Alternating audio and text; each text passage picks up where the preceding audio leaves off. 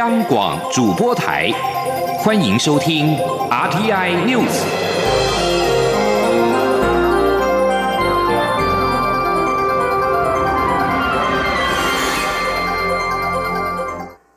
各位好，我是主播王玉伟，欢迎收听这节央广主播台提供给您的 RTI News。今天是二零一九年九月二号，新闻首先带您关注反送中示威昨晚的最新情势。反送中运动一号有网友发起香港机场交通压力的测试行动，整体抗争比八月三十一号要来得平和。意外插曲是港铁配合港府与警方策略，停开机场快线与东涌线，示威者最后只能徒步至少六个小时返回香港本岛。阻塞机场交通行动在一号中午左右展开，大批示威者透过机场快线与东涌线前往香港机场客运大楼周边集结，试图瘫痪旅客进出机场的交通，导致许多旅客只能够在机场外围下车，再徒步拉着行李箱到机场。在机场巴士总部的示威抗争遭到防暴警察驱离之后，大批示威民众步行到了东涌站大肆破坏，导致东涌站在昨天晚间七点十五分关闭。到了晚间八点三十分过后，防暴警察在中环码头搜查可疑的示威者，但是并没有逮捕任何人。防暴警察在傍晚前往东涌站进行驱离清场，然而示威者已经沿着北大屿山公路前进，公路上挤满了步行的示威者和市民，造成整体交通至深夜仍然是严重堵塞。另外，中国近日则是被揭露持续利用社交媒体用账户，以散布假新闻、假消息的方式抹黑香港已经进行两个多月的民主抗争运动，遭到社群平台 Twitter、脸书以及 YouTube 删除或封锁多个北京官方有关的账户及影音频道，在国际间的舆论战因此受挫。请您以下的专题报道。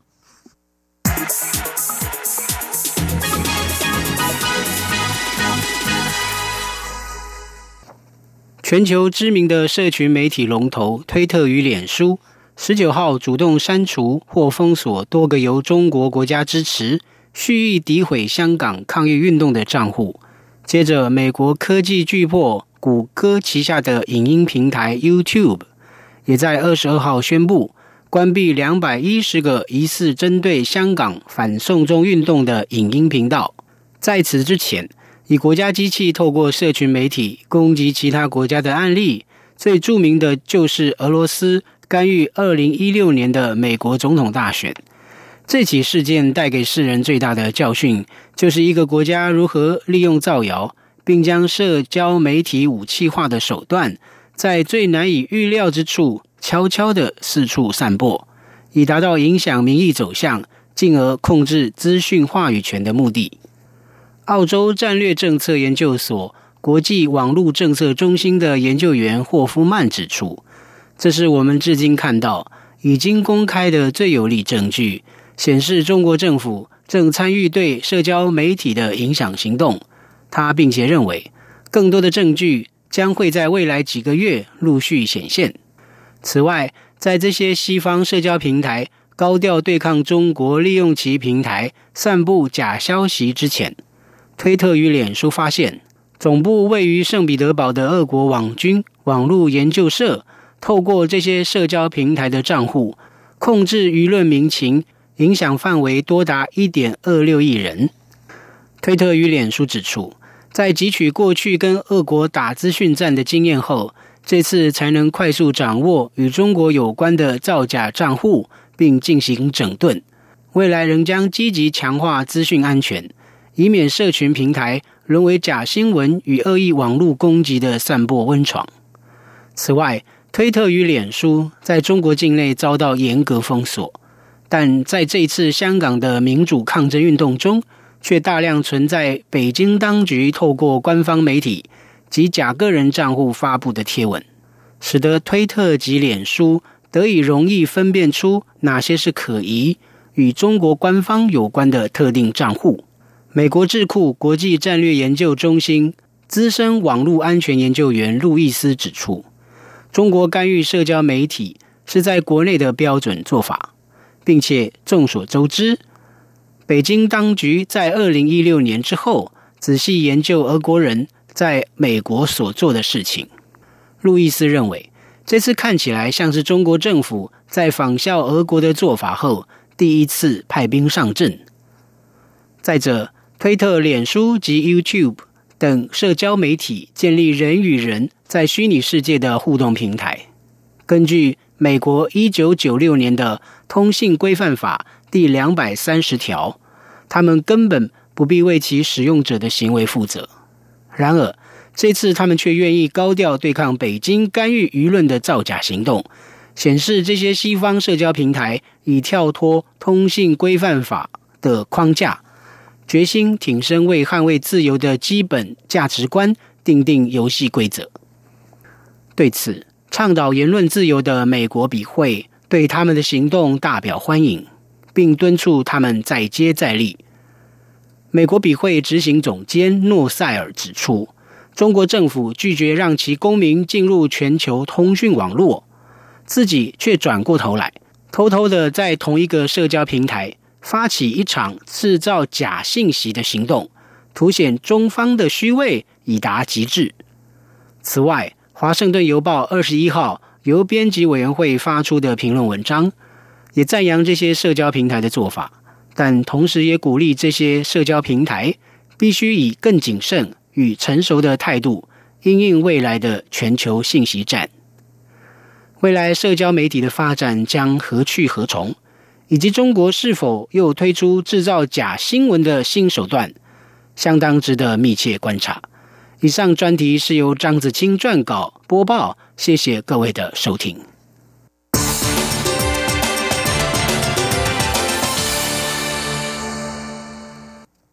继续关注的是国内政坛焦点。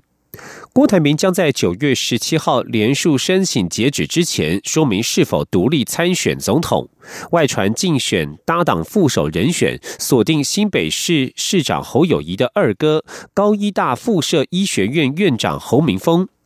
红海创办人郭台铭一号表示，如果要找能够跟他一起经营中华民国的未来，侯明峰绝对非常适合。但很多事见光就死，他会在最短时间内去拜访侯明峰。国民党总统参选人韩国瑜面临党内分裂危机，下乡行程故装意味浓厚。日前先与初选挺郭的南投县长林明珍合体，一号再到彰化县与亲王的彰化县长王惠美同台，八号将回防新北，拒绝接竞选总部主委的新北市长侯友谊是否将力挺备受关注。近日，韩朱配，也就是韩国瑜与朱立伦搭档的呼声极高。浮选人士表示，新北市前市长朱立伦与前台北县长周习伟渴望在新北造势场合到场力挺韩国瑜，而侯友谊是否出席，该人士语带保留的说，到时候就知道。另外，传出国民党主席吴敦义请人向红海创办人郭台铭表达，国民党总统参选人韩国瑜恐怕选不下去，希望郭台铭当备胎。国民党在一号表示不可能换瑜，而郭办也指出，郭对换瑜是绝无想法。有网友爆料，PTT 在 PTT 爆料高雄市长。韩国民党总统参选人韩国瑜跳楼身亡的谣言，警方确认假消息已经在侦办。韩国瑜一号到彰化进行拜庙行程，他说：“二零一九年台湾最兴旺的产业就是黑韩产业链，希望台湾人民珍惜得来不易的民主自由，不要再造谣抹黑。”前天记者郑林的采访报道。PTT 八卦版八月三十一号有网友贴文，指高雄市长、国民党总统参选人韩国瑜从住家顶楼跳下，还提到韩国瑜夫人李嘉芬类诉网民攻击，造成韩压力太大，掀起网友热议。韩国瑜一号到彰化展开拜庙行程，被问及此事时说：“二零一九年台湾最热闹、最兴旺、最赚钱的产业，大概不是电子业，也不是服务业，也不是农民、渔民，而是黑韩产业链。期盼政治上的纷纷扰扰、乱七八糟的现象可以适可而止。昨天已经挂了、自杀了，今天又一尾活龙来到我们彰化鹿港，所以我觉得黑韩产业应该要适可而止，不要激起全台湾人民众的公愤、众怒。这个黑函黑到这样就没有意思了。另外，媒体问到红海创办人郭台铭有意找新北市长侯友谊二哥、高雄医学大学附设医院院长侯明峰当副手，韩国瑜则说期待郭台铭能留在国民党一起打拼。我想郭台铭是同志，是国民党几乎没有人拿过荣誉党员证，除了好像一位孙玉贤前院长之外。那郭台铭董事长既然拿到荣誉的党员同志这样的一个证书，我们相信国民党是个大家庭，我们欢迎郭台铭董事长能够继续在国民党团结的阵容里面，让我们一起努力。拼二零二零年，让台湾安全，人民有钱。希望郭台铭董事长，我们一起。至于郭台铭可能独立参选，是否会影响选情？韩国瑜说，现在时间还不到，当然希望国民党还是一个大家庭，希望郭台铭能一起并肩作战，团结打二零二零选战。央广记者郑玲采访报道。而在民进党方面。二零二零蔡英文总统连任全国受证大会在一号登场，蔡总统亲自受证给各县市进总干部与百工百业后援会代表。组织是最基本的蚂蚁工兵，受证之后将深入各角落竞选工作。另外，相较于四年前，这一次蔡英文总统竞选总部更重视网络动员。二零二零蔡英文总统连任操盘手林习耀一号指出，蔡总统受证给各县市进总主要干部，代表蔡总统正式拜托他们，希望他们为二零二零选战一起打拼。这一次选战与以往选举比较大的不同，在于网络影响力越来越大。传统各地组织战必与以往的选举比较大的不同。就是必须适应新的社会潮流，而这一次的仪式，除了大家互相检讨激励，他也会拜托各地进总的干部多重视网络社会透过网络传播讯息与动员的重要性。另外，外界仍关注蔡英文总统与行政院前院长赖清德两人是否能够蔡赖配。台南市长黄伟哲一号出席大会时表示，他相信最后蔡赖两边会有密集而且很实际的沟通。至于配不配或是其他方式，这个部分他表示没有办法揣测。台北市长柯文哲筹组台湾民众党，遭到外界质疑立委提名策略是报复性提名。柯文哲一号表示，蓝绿两党在每个区域立委都有提名人选，有时第三势力提名人选就容易被过度解读，但是他认为就是顺其自然，该怎么做就怎么做。前天记者郑林的采访报道。台北市长柯文哲成立台湾民众党，进军二零二零立委选举。但民众党中常委林富南在脸书贴文表示，党内有意选立委的人在哪个选区有仇人，就提名他去斗掉仇人。被质疑区域立委是采报复性提名。柯文哲一号受访时表示，因为现在蓝绿两党在区域立委都有提名人，有时第三势力提名人选会吃到蓝的票，也会吃到绿的票，容易被过度解读。既然台湾在过去如果都是用蓝绿。在做思维的时候，那你现在人家，人家候选人都已经提出，你再提出，人家说啊，这个吃到绿的票是不是要护航单的？或吃到单的票，就说这个是要故意对绿人好，所以这个有一点麻烦的。不过想是这样的哦，就该怎么做就怎么做的，也不要说，因为我们既然没有说把蓝绿当做唯一的思考模式嘛，哈，所以。顺其自然的，该怎么做就怎么做。至于柯文哲日前接受专访时说，九月十七号之后，如果红海集团创办人郭台铭没有去登记，他就去跟亲民党主席宋楚瑜商量，看要不要提名他。这个说法被亲民党立委李红军骂消费亲民党，柯文哲则强调没有要消费亲民党。不是，我是说，如果过了九月十七的话，你知道唯一另外一条参选的路就只剩下时代力量或亲民党的提名了。不过那个机会机会是几乎是没有。有了，哇！人家人家打算。媒体也问到郭科王三人下一步有何打算？柯文哲说：“台湾社会有这个需要，但还需要努力去产出社会有需要的东西，不是别人有需要就要对产品埋单。”对于大选越靠近，蓝绿攻击第三势力的力道是否也越大？柯文哲表示：“这本来就是预期中的事，就依法行政，顺其自然就好。”央广记者郑玲采访报道。是阳光翅膀打开了世界之窗，是阳光翅膀环绕着地球飞翔。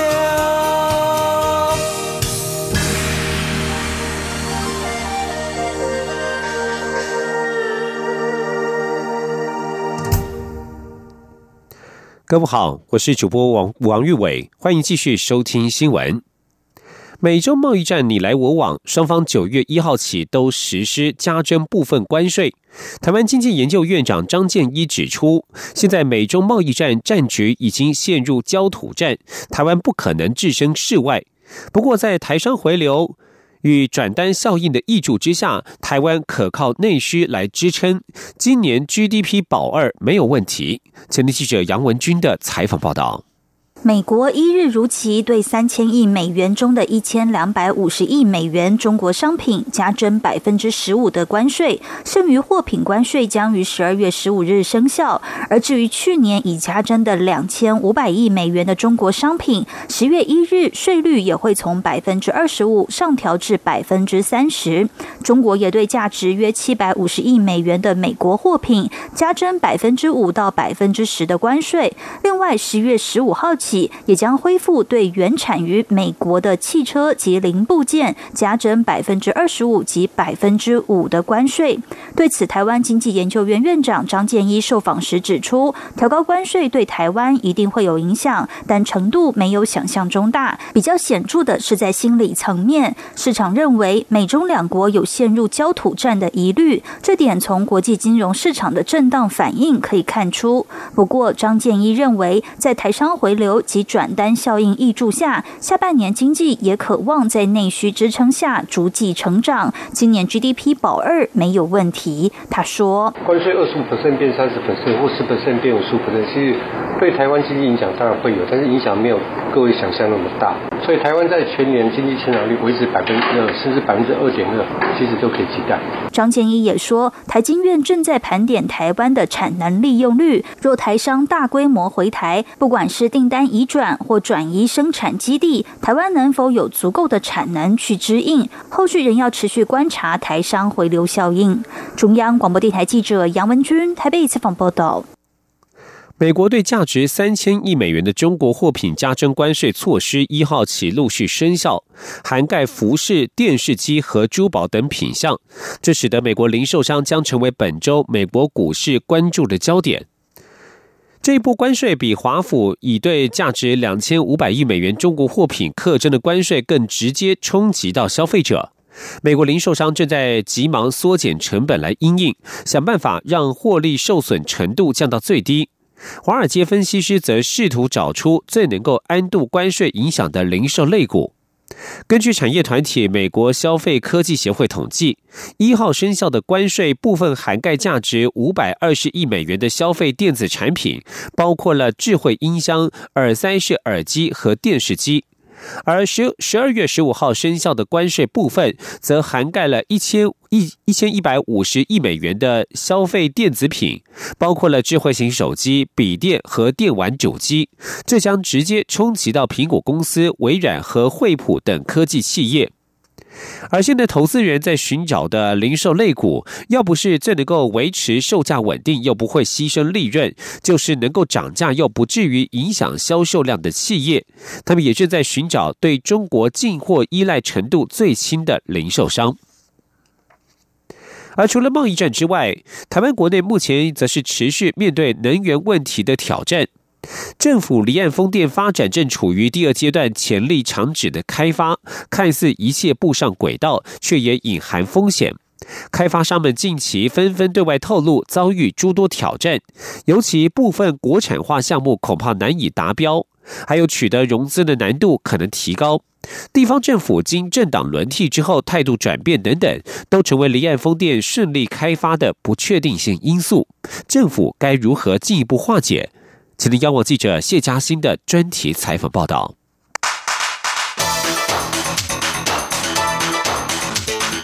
专题报道。政府以先示范后潜力再区块等三阶段来发展台湾离岸风电。其中示范风场方面，经济部长沈荣金已向外界预告，首座离岸风场的二十只风机最快九月份就会与国人见面，预计年底并联发电。第二阶段潜力长指开发，各家开发商也正如火如荼进行。七八月期间，多家开发商也陆续举办记者会，宣布对国内供应链业者下单，以满足国产化要求。至于第三阶段的区块开发，初步规划二零二六年到二零三零年，每年建质量要有一 gigawatt。目前，包括欧美、亚洲都有新的大型开发商表态愿意投入。政府最快年底对外公公告草案。经济部长沈荣金说。我们大概就是希望年底，因为现在我们能源局还在收集这些厂商的意见，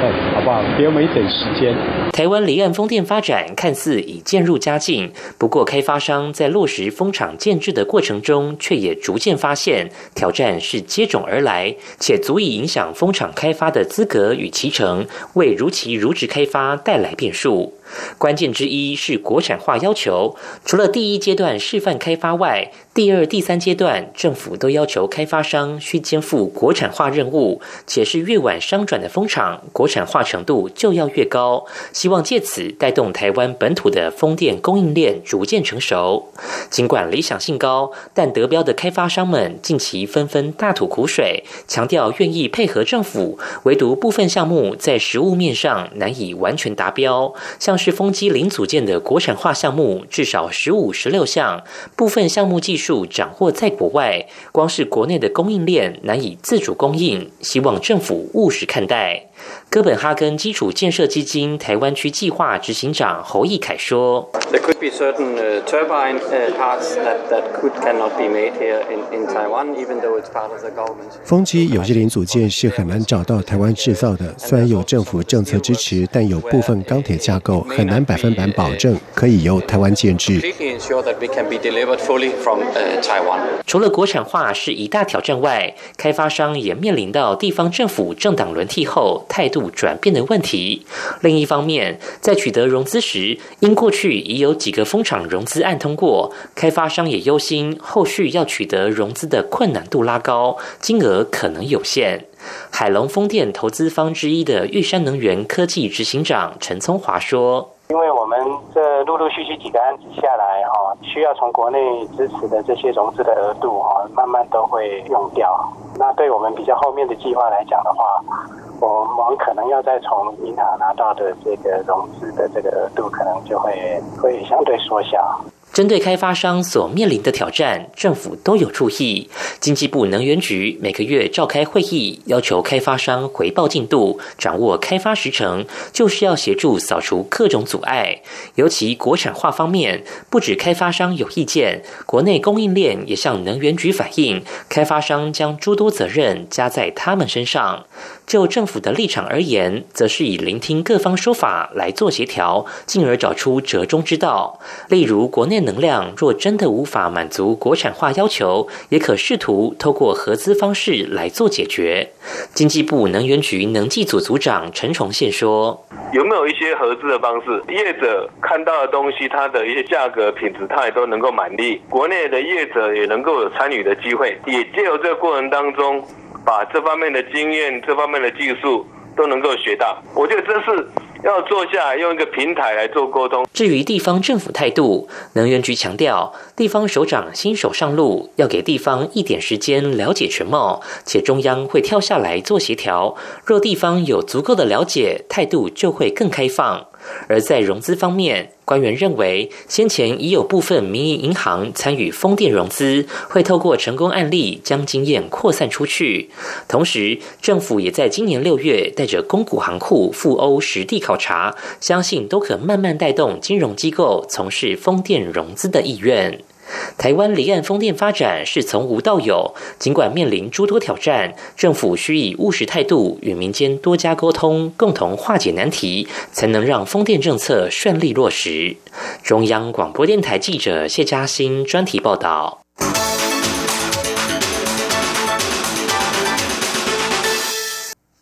继续将焦点转到立法院。立法院新会期在一号展开，执政党力推完成中共代理人修法，国民党团认为这恐怕侵害言论与新闻自由，更让台商陷入危机。民进党团则认为这是要把国家安全的破网补起来，规范对象不会是台商。立法院将在今明两天办理立委报道，而朝野党团在三号将协商新会期的开议日等事宜。这个会期除了总预算要优先处理之外，也要处理 F 十六 V 战机军购案。至于法案部分，近期朝野已经频频过招的中共代理人修法等议题，在立法院正式开议之后，将进入真枪实弹的朝野攻防。另外，外界议论的废除印花税议题，也将成为新会期朝野攻防重点之一。国民党团主张废除印花税有违宪之余，侵害地方政府权责，会全力反对。民进党团则是驳斥，并且指地方损失的税收，中央已经答应一次补足。行政院长苏贞昌五月底与工商协进会举行会谈，指示财政部在财政有余裕以及财政纪律的情况之下，严议取消印花税。然而，除了台南市政府乐观看待，其余直辖市多半忧心将冲击地方财政。此外，蓝营执政十五个县市首长全力反对，要求中央政府在没有找到长期稳定的替代裁员之前，不应该擅自废止印花税法。继续要关心的是体育消息。台湾桌球名将庄智渊昨天晚间在脸书抛出震撼弹，表示他将不参加巴拉圭公开赛以及亚洲桌球锦标赛，并且提前放弃明年的东京奥运，未来国际重要赛事也不再参加代表队。目前世界排名第三十五名的庄智渊是台湾排名次高的男子桌球选手，他生涯一共参加过四次奥运、六次亚运。去年雅加达巨港亚运之后，他就曾经透露，二零二零东京奥运可能是他生涯最后一场国际大赛。庄智渊原本打算在九月十号到十四号参加巴拉圭公开赛，争取世界排名积分，却因为比赛时间与九月十五号开打的桌球亚锦赛时间太接近，因此他希望亚锦赛能够专心只打单打，冲刺世界排名和积分，不料却引发争端。事后他也在脸书上表达不满。而昨天晚间，庄智渊在个人脸书上再次发文，强调如果再一次选择，他还是会争取参加巴拉圭公开赛以及亚锦个人单打，因为打好的话，对于奥运团体和单打的种子序都会有绝对的帮助。不过，张志渊也透露，有人质疑他是私心才只参加亚锦赛单打，还表示如果他不打团体赛与个人单打都不要参加。因此，他在昨天晚间发出声明，巴拉圭公开赛与亚锦赛他都不参加。这项声明也形同宣布退出国家队。美国职棒大联盟休斯顿太空人一号客场迎战多伦多蓝鸟，太空人王牌投手魏兰德九局狂飙十四次三振，并且缔造无安打比赛，帮助球队以二比零取胜，而这也是他所投出的生涯第三场无安打比赛。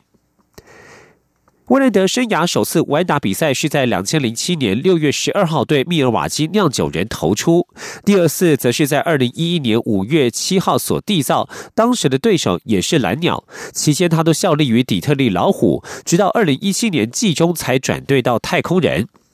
曾经荣获二零一一年赛扬奖的魏兰德，本季先发二十九场，目前拿下十七胜五败，并且送出两百五十七次三振，胜投和三振数都占据全联盟第一。新闻最后关心的是一起灾害的讯息。美国国家飓风中心指出，五级飓风多利安在一号已经在大西洋西侧岛国巴哈马的北部岛屿登陆，最大持续风速高达每个小时两百九十五公里。美国国家飓风中心表示，多利安在格林威治时间十六点四十五分，台湾今天凌晨的十二点四十五分，在巴哈马阿巴科群岛的。埃尔伯岛登陆，瞬间阵风超过每个小时三百五十四公里。国家飓风中心还表示，多利安正在往大巴哈马岛的方向前进。